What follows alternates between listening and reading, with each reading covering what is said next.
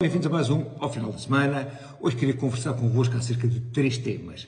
Acerca da estátua de António Guterres, que foi inaugurada em Vizela, acerca hum, dos livros dos cinco, que há uma recomendação em Inglaterra para que não estejam acessíveis às crianças, e por fim ao facto de os autarcas socialistas terem ostensivamente abandonado uma cerimónia onde Cavaco Silva, que é o político mais eleito em democracia, foi mais vezes eleito em democracia, portanto, discursava.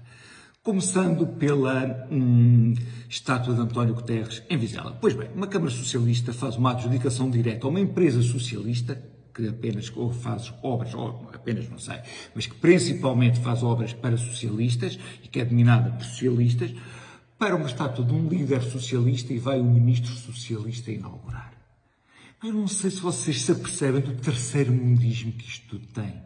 Quer dizer, normalmente, quer dizer, o inaugurar este tipo de estátua é uma coisa muito sul-americana, sem desprimor, uh, para a Sul-América. Ou seja, eu acho que deve haver a, a, a, regra de não inaugurar estátuas de pessoas que estejam vivas, de não dar nomes de ruas a pessoas que estejam vivas. Para vocês verem como os socialistas gostam deste ridículo de situação, Manuel Pinha atormentou muito o presidente da Câmara de Passos Ferreira para lhe dar uma rua. E agora existe lá a Avenida Doutor Manuel Pinho. Agora que nós sabemos que Manuel Pinho era uma pessoa corrupta e que recebeu uma avença do BES para estar como ministro, o que é que se faz? Retira-se a avenida? Não se retira? E, por exemplo, Ximenes Belo, há muitas ruas de Ximenes Belo pelo país. Agora que sabemos que Ximenes Belo é pedófilo, o que é que se faz? O que é que não se faz? Portanto, dar ruas ou dar estátuas ou tudo mais com a pessoas vivas é um erro. Nós não sabemos qual vai ser o, o futuro dessa, dessas pessoas.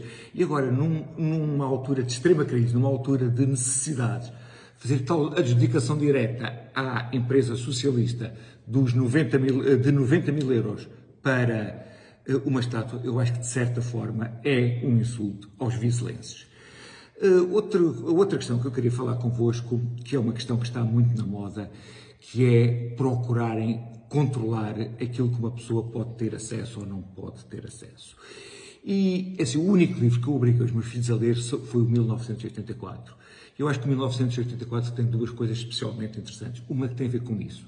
Eles têm a convicção que ao fazerem o controle da linguagem, faziam o controle do pensamento.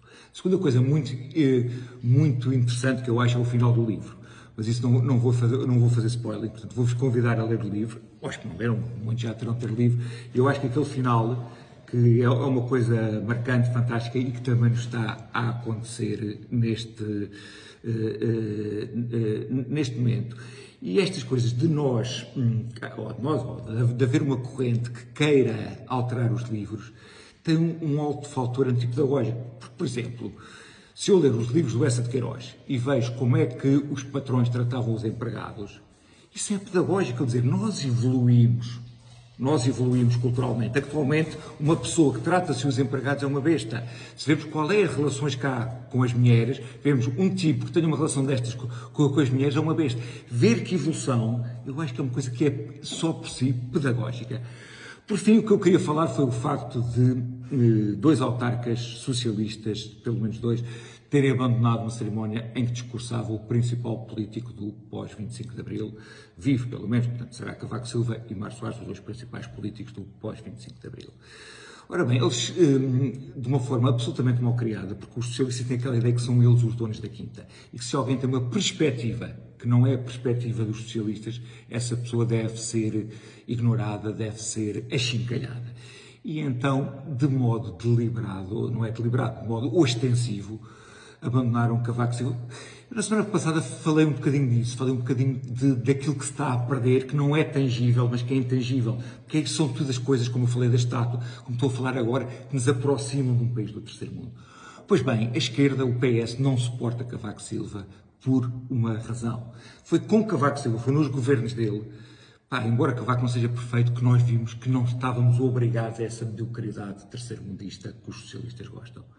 Nós aí convergimos de maneira clara, forte com a Europa e tivemos a ilusão que podíamos ser um país normal, que não precisávamos ser um país de mão estendida. Eu já uma vez fiz aqui esta listagem e vou, vou, vou portanto, vou enumerá-la outra vez. Que é assim, pensem o que é que nós podemos associar aos longos anos que António Costa teve no poder.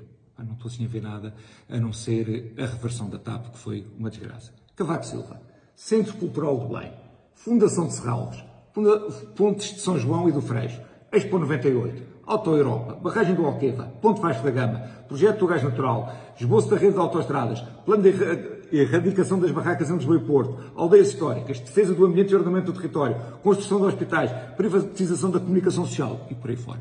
Vejam que nós aí estávamos a dar passos claros para nos aproximarmos daquilo que é a modernidade, daquilo que são os países da Europa Ocidental. E, vejam como isto faz impressão aos socialistas que temos. Isto tinha para conversar convosco. Cá nos vemos para a semana.